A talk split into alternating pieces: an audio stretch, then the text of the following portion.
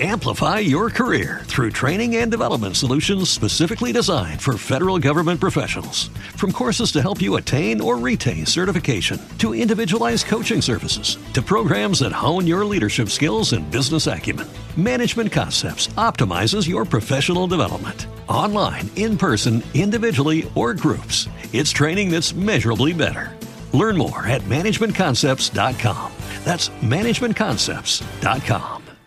Lo que esconden las palabras con María Ángeles Sastre, profesora de la Universidad de Valladolid.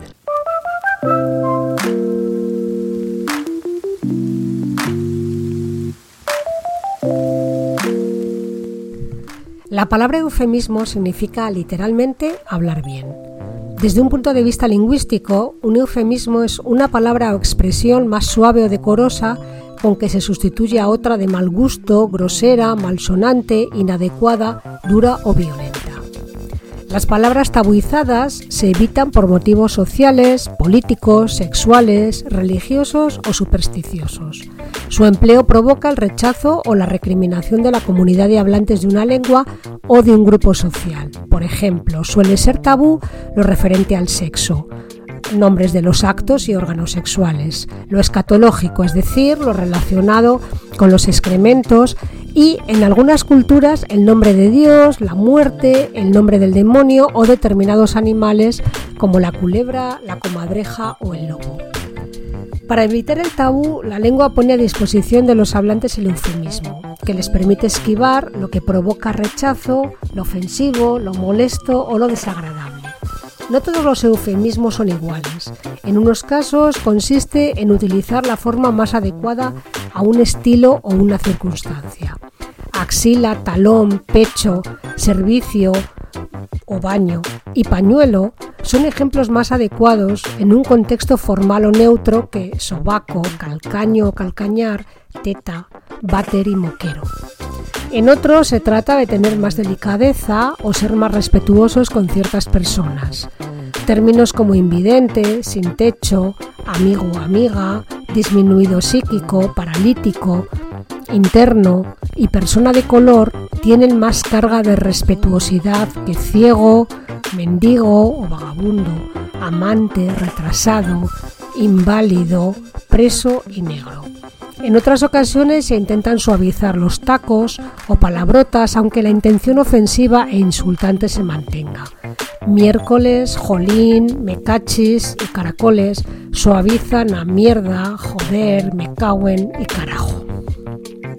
Este fenómeno no es nuevo. Incluso hay palabras o expresiones que los hablantes usan sistemáticamente sin tener conciencia de que son eufemísticas. Ejemplo, dar a luz, hacer el amor, estar en estado, donde la espalda pierde su casto nombre, la tercera edad, personas mayores, etc. A mí me sigue sorprendiendo la cantidad de expresiones eufemísticas de reciente creación, unas veces sin ánimo aparente de esconder lo evidente y otras que sí, que tratan de enmascarar la realidad. Expresiones como cese temporal de la convivencia, alimentos que favorecen el tránsito intestinal, residuos sólidos urbanos, en estado de embriaguez, personas con sobrepeso, centro penitenciario, residencia para la tercera edad, conflicto armado, interrupción del embarazo, regulación de empleo, países en vías de desarrollo, armas de destrucción masiva, expedientes de regulación de empleo, inmigrantes subsaharianos, daños colaterales, falta de liquidez, tráfico de influencias, retenciones, que no atascos en las entradas o salidas de las grandes ciudades, revisión de salarios, agencia tributaria, desayuno saludable, etc., son moneda común en los medios de comunicación actuales, tanto en el ámbito de la información como en el de la publicidad. En el ámbito político y económico, quienes piden independencia hablan de autogobierno. Los reajustes de precios siempre son al alza, pero los reajustes de plantilla lo son a la baja. La desaceleración económica es una vulgar crisis económica. ¿Y qué me dicen de las ruedas de prensa sin preguntas? Si una rueda de prensa es una reunión de periodistas en torno a una figura pública para escuchar sus declaraciones y dirigirle preguntas. De los recortes, del crecimiento negativo, de las deslocalizaciones de las empresas, de los seres o del necesita mejorar en las calificaciones, de la línea de crédito que nos abrieron antaño en Europa para evitar decir que nos rescataron. Vale que los eufemismos son necesarios, pero yo creo que en muchos casos se han convertido en un mecanismo de perversión del lenguaje y de distorsión de la realidad, como en el caso de la rueda de prensa sin preguntas.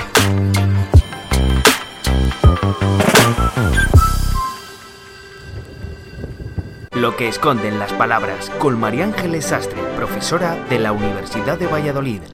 Amplify your career through training and development solutions specifically designed for federal government professionals. From courses to help you attain or retain certification, to individualized coaching services, to programs that hone your leadership skills and business acumen, Management Concepts optimizes your professional development. Online, in person, individually, or groups, it's training that's measurably better.